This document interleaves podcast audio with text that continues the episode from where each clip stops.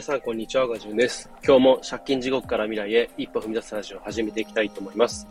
今日はですね、ルイは友を呼ぶ、えー、付き合う人を、えー、考えていこうってことでお話ししていきたいと思います。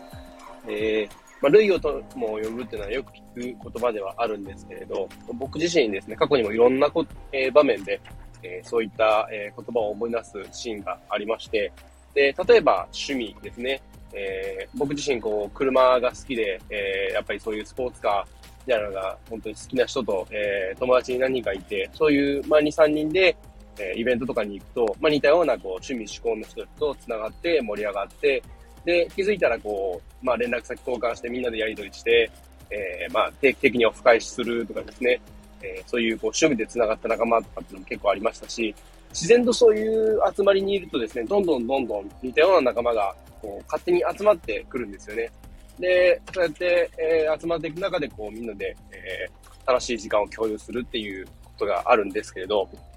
えー、この類は友を呼ぶっていうのは、本当こう、いろんなシーンで、最初にも言いましたけど、いろんな場面でこう、あると思ってまして、で、いい面もあれば、悪い面もあるっていうことなんですよね。で、悪い面って何だっていうと、えー、まあ、例えば、えー、まあ、結構こう人の批判ばかりする人のところには、やっぱ同じようにこう批判をするような、えー、まあ、ちょ、ちょっと言い方あれですけど、まあ、他人を攻撃するような、え、発言をする人とかがやっぱり集まりやすいですし、で、やっぱ逆に、えー、こう人に優しい、え、人のところには同じようにこう優しい人たちが集まるなっていうふうに、えー、思います。で、やっぱりその、どんな人と、え接するか、関わるかっていうのは本当に大事で、で、それこそ、えー、働き方とかもそうですけれど、えー、まあ、僕が今、えー、やってる仕事、運送業だったりすると、やっぱ運送業の仲間とかはやっぱ繋がっていきますし、で、逆に、こう、フリーランス仲間みたいなところの輪に入るとですね、こう、フリーランスで活動してるとか、副業で、えー、本業とは別に仕事をしてるとかっていう人と、やっぱ繋がることができるんですよね。やっぱこう、どんな人と関わるかを選ぶことで、えー、まあこう、そういう仲間とこうどんどん広がって、その輪が広がっていくみたいな、えー、ことが実際に僕自身ここ数年で起こっていて、で、本当にいい例だと、そのフリーランスの学校とかがそうなんですけれど、フリーランスの学校で、えー、繋がった仲間たちとオフ会をしたこともありますし、本当にそういうところで、えー、なんかこう、なんだろう、普段の日常では、えー、なんかこう、味わえないような、えー、まあ、体験を共有したりだとか、いろんな、こう、いいことがすごいプラスに起こってるんですね。で逆に、えー、例えばそうですけど、その SNS とかで結構、まあ、なんか、えー、ちょっとした、えー、スキャンダル、芸能人のスキャンダルのニュースとかがあって、そこでこう誹謗中傷とか、え、そういうので盛り上がってるようなところで、え、活動してる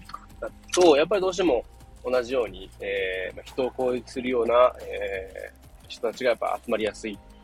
で、えー、どうしてもそういうのって、こう、まあ自分がもしその攻撃的な発言をしてると、他人にやっぱり嫌な思いをさせるし、で、同じように自分も嫌な思いをさせられることにもなりかねないんですよね。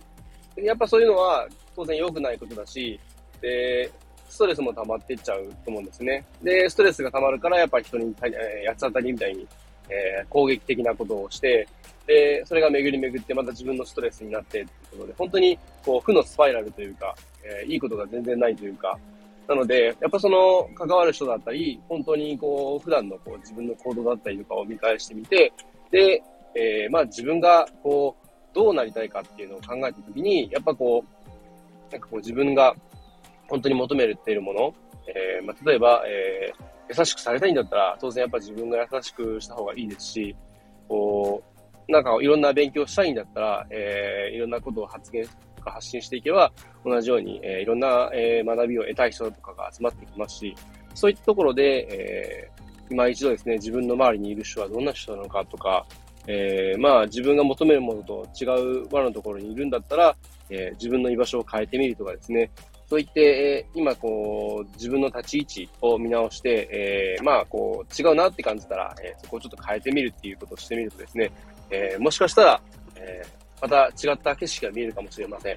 なので、もし今いる場所にちょっと違和感を感じてるとか、そういう方はですね、ぜひとも、えー、自分の居場所を、え、見つめ出した上で、えどんな人と関わりたいかとか、自分がどうなりたいかっていう人、え、ことがですね、考えて、え、そういう人とぜひ、え、交流を積極的にとってみてください。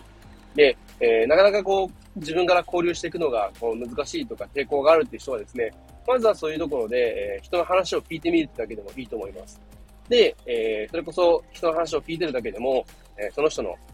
話の内容が頭に入ってくることで、徐々にやっぱその、その人の考えにやっぱ自分自身の考えも近づいていって、えー、ゆくゆくは、えー、そうやって交流とか、えー、自分から発言したりとかっていうのができるようになっていくと思います。えー、この辺は結構僕自身のここ数年の体験をもとめに、えー、お話ししているんですけれど、